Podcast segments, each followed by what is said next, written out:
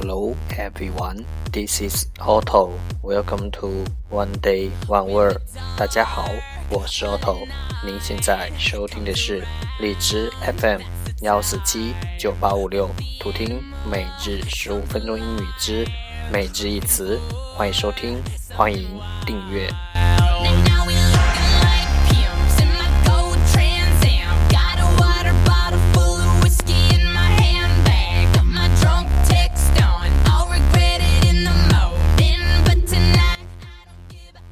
微信公众号 auto every day o t t o e v e r y d a y 请添加，让学习英语融入生活，在途中遇见未知的自己。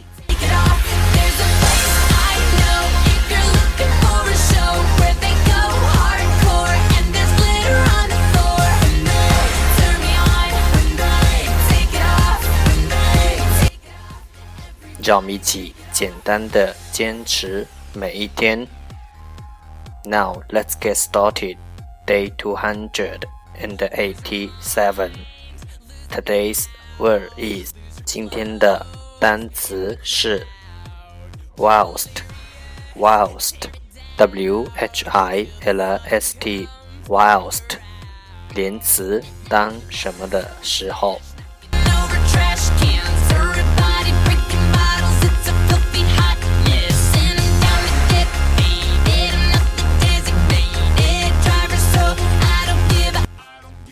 Let's take a look at its example.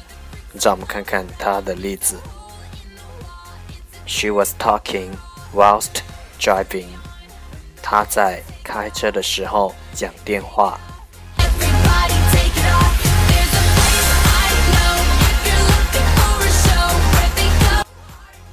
Let's take a look at its English explanation. 让我们看看它的英文解释。While 当 while。Let's take a look at its example again. 让我们再看看它的例子。She was talking whilst driving. 她在开车的时候讲电话。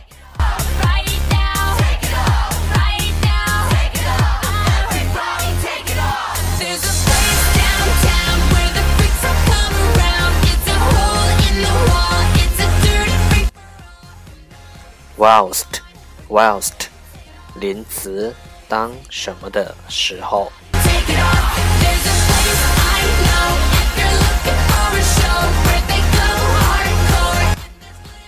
That's all for today。这就是今天的每日一词。如果你喜欢我们的节目，请为我和那些愿意坚持的人点赞。欢迎和我一起用手机学英语，一起进步。See you tomorrow。明天见，拜拜。